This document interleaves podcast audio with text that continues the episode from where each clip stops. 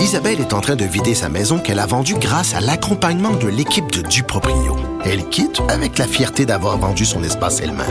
Duproprio, on se dédie à l'espace le plus important de votre vie. Un message d'Espace Proprio, une initiative de Desjardins. Protégez vos dépôts, c'est notre but.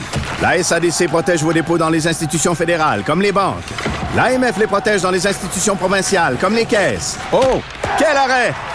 Découvrez ce qui est protégé à vos dépôts sont protégés.ca.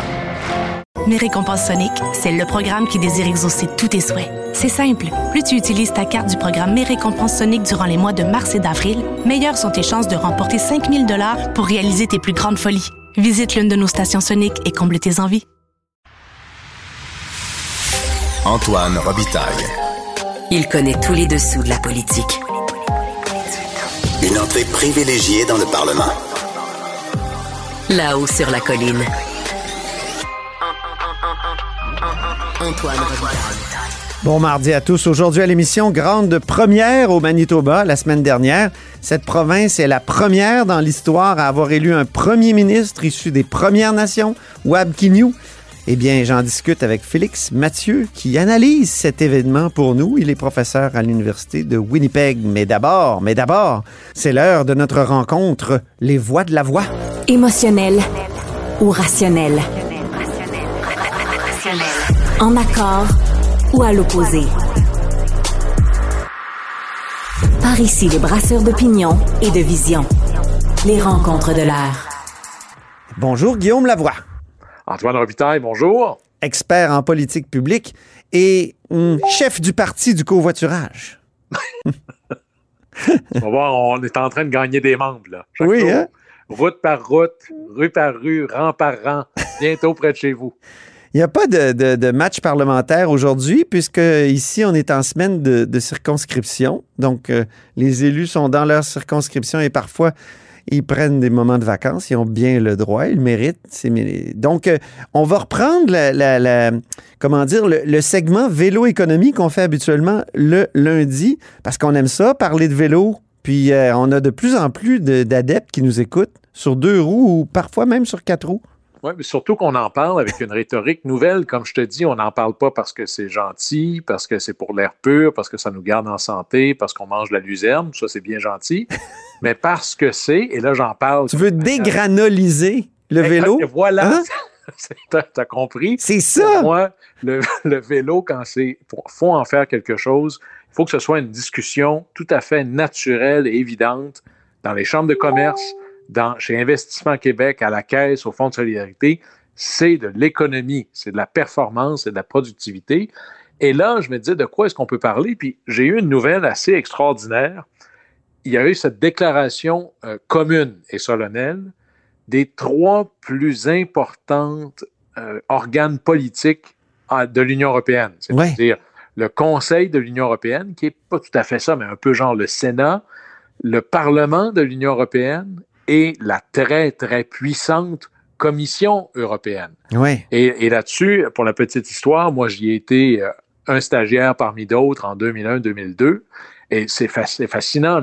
C'est véritablement l'exécutif d'une des constructions politiques les plus importantes au monde. Juste pour rappel, Antoine, l'Union européenne, c'est 27 pays, Oui. 450 millions de personnes. Euh, même si les Français n'acceptent pas le mot, c'est une fédération, une monnaie, une frontière et un seul marché d'emploi. C'est-à-dire qu'il y a des employeurs européens et des travailleurs européens et extraordinairement puissante au plan réglementaire parce que l'Union européenne ne fait pas de loi ou la Commission européenne ne fait pas de loi, elle fait des directives, c'est-à-dire voici ce qui doit être et chacun des pays membres doit l'enchasser dans ses propres lois. Par exemple, jusqu'à presque 60 des lois françaises émanent de Bruxelles. Oui, Alors, on a ce les. Français pas toujours ça. En tout cas, les Britanniques, eux, ils étaient tannés. Oui, puis là, tu vois à quel point ils ont fait un bon choix. Là, aujourd'hui, ils seraient prêts à voter dans un référendum pour y retourner, mais c'est de la gouvernance à multiples niveaux. Alors, des tensions dans une fédération, c'est la normalité de la chose. Ouais. Mais il y a trois gouvernements dans le monde, là, au plan de l'importance réglementaire et de l'impact sur les marchés. Il y a la Chine, il y a les États-Unis et il y a l'Union européenne. Ouais. Alors, quand un des trois dit quelque chose en plus sur le vélo, ben, on porte oreille. Et là, c'est énorme. c'est une déclaration sur, pour une politique vélo au niveau de l'Union européenne. OK. Évidemment, on parle, en gros, je résume, là, le vélo, c'est l'avenir, ou l'avenir est vélo. Évidemment, pour des objectifs environnementaux, de mobilité, d'aménagement, de réduction des inégalités. Mais très rapidement, on tombe dans du concret, pour pas dire dans du concrete, dans du béton. Ouais. On dit que ça va prendre des infrastructures de qualité. Et là, nommément, on dit en site propre et réservé, euh, pardon, et protégé. Donc, ça veut dire pas juste de la peinture sur le bord de la route, là. Littéralement, ce que vous avez à Québec, l'espèce d'autoroute vélo, ou le rêve à Montréal, Oui. c'est ça maintenant le nouveau standard. Et l'Union européenne dit c'est là qu'on s'en va. Et ça va prendre des dollars publics pour en faire et en faire plus. Alors, c'est pas rien, ça. Et quand on parle de véloconomie, tu sais, mes vieux chiffres de véloconomie, quand je parlais de l'Union européenne, ben là, je suis trop vieux. OK. Parce que, Antoine, quand Il faut les mettre à jour. ben alors, quand je t'en avais dit mes vieux chiffres, c'était que la véloconomie, l'économie du vélo, ça comptait pour à peu près 635 000 emplois dans l'Union européenne. Mais là, euh, mea culpa maxima, c'est pas ça le bon chiffre, c'est un million. Et là, je prends la déclaration de l'Union européenne qui dit la véloconomie, l'industrie du vélo, c'est 1000 PME Mhm. Hop. et un million d'emplois avec un potentiel que ce soit encore bien plus. Et là, qu'est-ce qu'ils vont faire? Ben, ils vont se donner une politique d'abord de données. hein. Au Québec, on n'a aucune idée de l'importance réelle de ce marché-là. On a des données parcellaires ici et là. Mais eux, en Union européenne, ils en ont plus que nous, mais ils disent il faut vraiment pousser ça plus loin parce qu'on ne peut pas bien enligner des politiques sur ce qu'on ne connaît pas.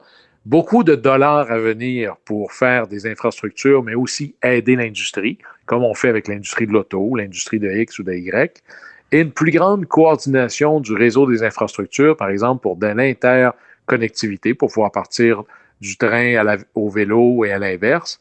Alors, pourquoi est-ce que j'en parle? C'est parce que d'abord, c'est un des gouvernements les plus puissants et significatifs au monde. Mhm. Mais tu sais, Antoine, lorsque Joe Biden, dans, son, dans sa loi sur l'inflation, qui était dans les faits une loi avec des subventions massives pour l'économie verte, ben, on a été obligé, nous, au Canada et au Québec, de très rapidement se dire où on fait la même chose, ou on laisse passer le train. Oui, bien, les L'Union batteries, euh, nous, euh, on a investi dans les batteries pour ça, entre autres, là, pour concurrencer l'espèce d'offensive de Biden. Et il a fallu le faire très, très rapidement, là, parce que c'est là que s'en va un des trois gouvernements de la planète, Mm. et c'est un marché important. Mais là, il y a un des trois gouvernements de la planète qui dit l'avenir est vélo. Nous, on va mettre des politiques et des dollars pour ça, parce que c'est un, une industrie majeure créatrice d'emplois et qui domine maintenant la croissance économique. Bien là, on a le choix. Je dire, avec Biden, on ne voulait pas manquer le train. Ici, est-ce qu'on va vouloir manquer le vélo? Sans faux jeu Ouais. de mots. Alors peut-être qu'il va falloir, nous aussi, se dire, euh, c'est pas normal que l'Union européenne ait une politique vélo et que nous, on n'en ait pas. Et là, je parle d'une politique économique du vélo. Alors, ça me ramène, il faut que euh, le ministre Fitzgibbon ait dans son portefeuille quelque chose qui s'appelle vélo, Mhm. ne serait-ce que, soyons modestes, pour documenter la chose au départ. C'est certainement la première de toutes les étapes qui a à venir. Parlons maintenant d'un tout autre sujet, le conflit israélo-palestinien qui a été euh, malheureusement redémarré donc euh, ces derniers jours.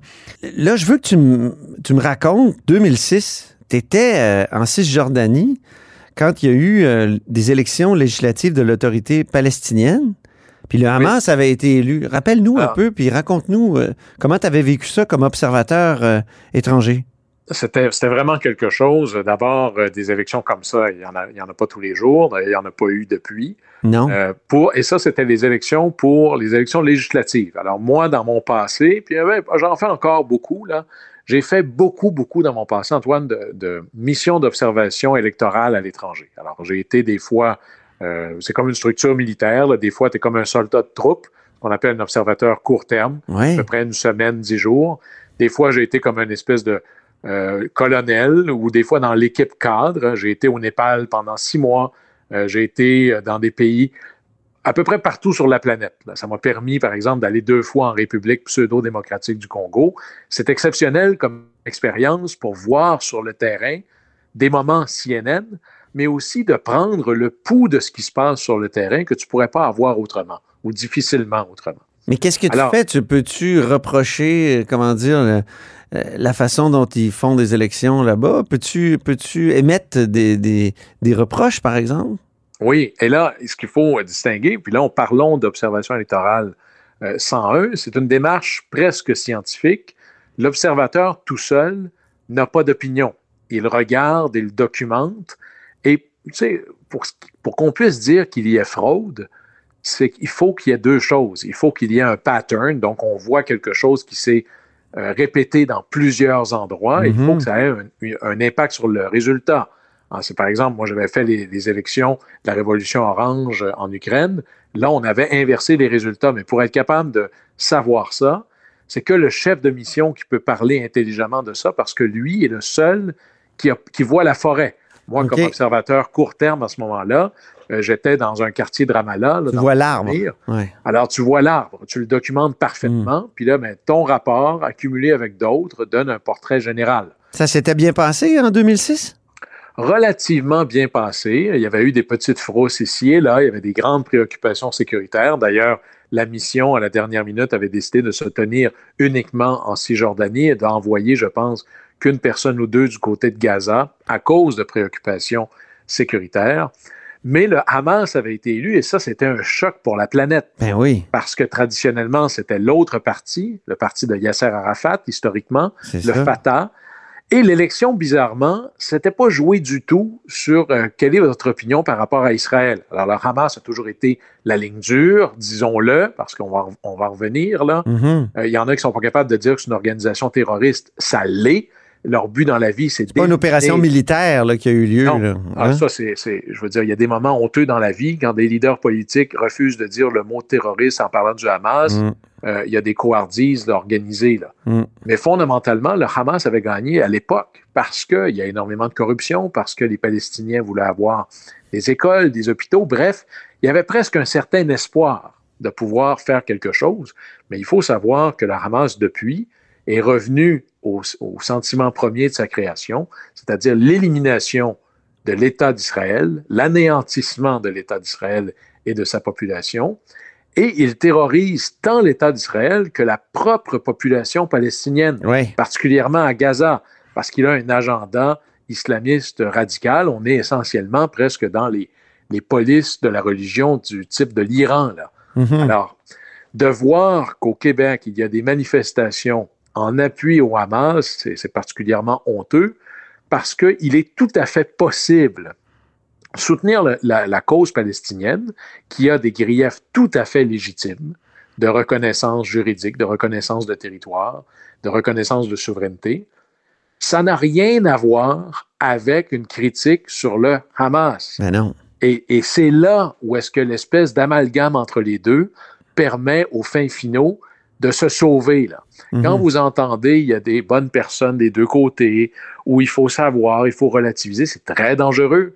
Et c'est un piège particulier dans lequel euh, tombe ou existe la gauche plus radicale. Regardez en France, la France insoumise. Le bordel est pogné là-bas parce que même le Parti communiste français, Antoine, dénonçait le Hamas comme une organisation terroriste, mais une vaste partie de la gauche, qui est essentiellement l'alter ego de QS chez nous, euh, et refuse de dire ces mots-là. Et il y a certains élus de QS ou encore à Montréal qui refusent de dire qui? Hamas organisation terroriste. Ben, par exemple, euh, le député, euh, pas tous, là, mais Arun Boisy, le député de Maurice Richard. solidaire de Maurice Richard, donc ONSIC, lui, c'est toujours la même rengaine. Là. je condamne la violence des deux côtés. Mm-hmm. on est même allé à la mairie de Montréal à dire je, je regrette les attaques militaires du Hamas.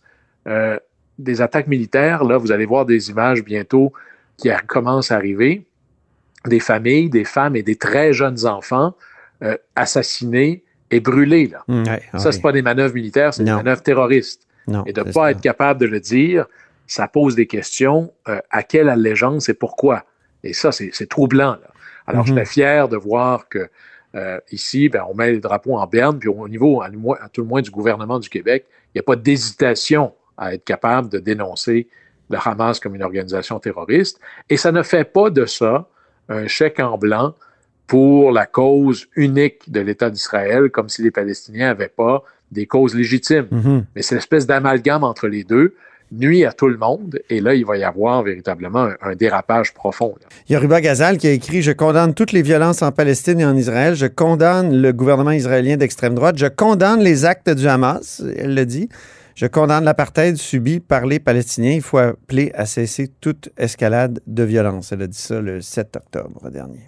La seule chose dans son, évidemment, euh, condamner les violences euh, fort bien, c'est cette idée de, de, dire je condamne le gouvernement d'extrême droite, pas que je défende le gouvernement actuel de l'État d'Israël, mais dans les démocraties, on n'a qu'un seul gouvernement à la fois. Hmm. Alors, si ce gouvernement-là, puis les gouvernements à gauche n'ont pas été plus mous dans la défense des intérêts d'Israël, là, au contraire, alors que ce soit un gouvernement d'extrême droite, que ce soit un gouvernement de gauche ou de centre, il n'y a qu'un gouvernement de l'État d'Israël.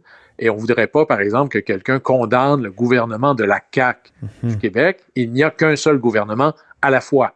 Et là-dessus, une posture plus institutionnaliste est peut-être un meilleur garant euh, des relations internationales que l'on veut envisager dans l'avenir. Mhm. Merci beaucoup, Guillaume Lavoie. Au plaisir. On se reparle seulement dans une semaine parce que je fais une petite pause à l'animation de Là-haut sur la colline. Bon, mais on reprend ça dans une semaine. Salut, merci.